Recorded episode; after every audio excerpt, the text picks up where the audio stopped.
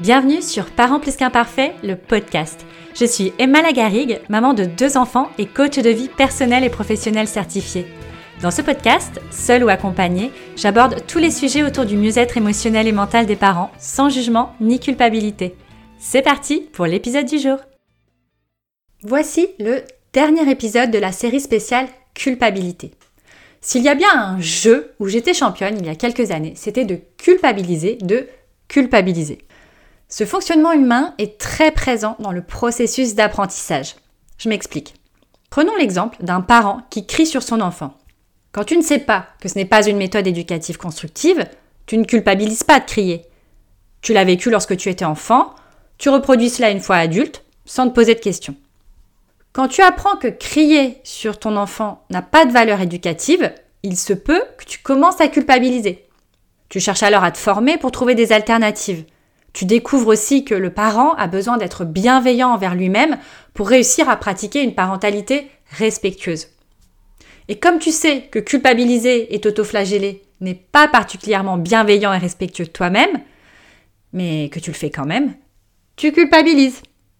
En fait, tu culpabilises de culpabiliser. Est-ce que cela te parle, cher parent puisqu'imparfait Cette double culpabilité peut avoir des effets dévastateurs sur l'estime de soi et peut même conduire à une dépression si elle devient omniprésente.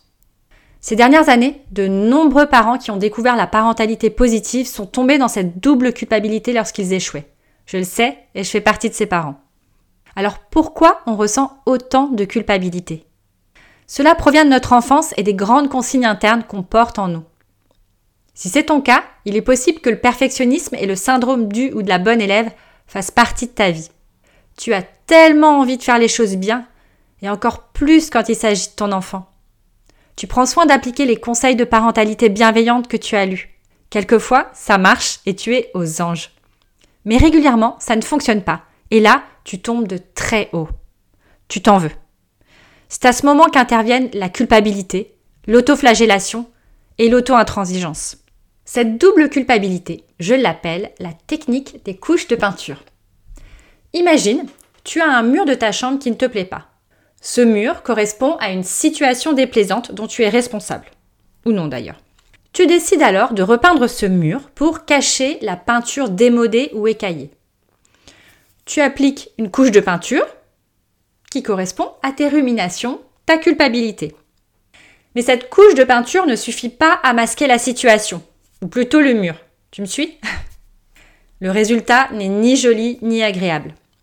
Alors, tu rajoutes une couche de peinture et donc de culpabilité pour cacher l'ancien mur, qui correspond à la situation, et pour cacher aussi la première couche de peinture, la culpabilité.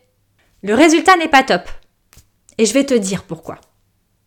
Avant de faire quoi que ce soit sur ce mur, il aurait fallu commencer par reboucher les trous, retirer la peinture du dessous, poncer et nettoyer le mur. En d'autres termes, il aurait été préférable de faire un travail sur toi et sur tes émotions afin de partir sur une base saine. Faire un travail sur soi, comme s'impliquer dans un coaching, ne t'empêchera pas de ressentir de la culpabilité. Et c'est plutôt une bonne nouvelle. Comme je te disais dans les deux, dans les deux épisodes précédents, la culpabilité, lorsqu'elle est saine et constructive, permet d'avancer vers ton objectif. En revanche, ce travail sur toi va te permettre d'éviter de rajouter d'autres couches de peinture. Tu saisis l'analogie? Si tu souhaites qu'on réalise ce travail ensemble, contacte-moi en message privé sur Instagram ou via la page contact de mon site parentsplusqu'imparfait.com. Je t'offre une séance découverte de 45 minutes gratuite. À très vite et surtout, n'oublie pas de rester imparfait. Merci d'avoir écouté cet épisode. Si tu penses que ce podcast peut aider d'autres parents, je t'invite à le noter, si possible en lui mettant 5 étoiles, et à écrire un avis. Je serai en plus très heureuse de te lire.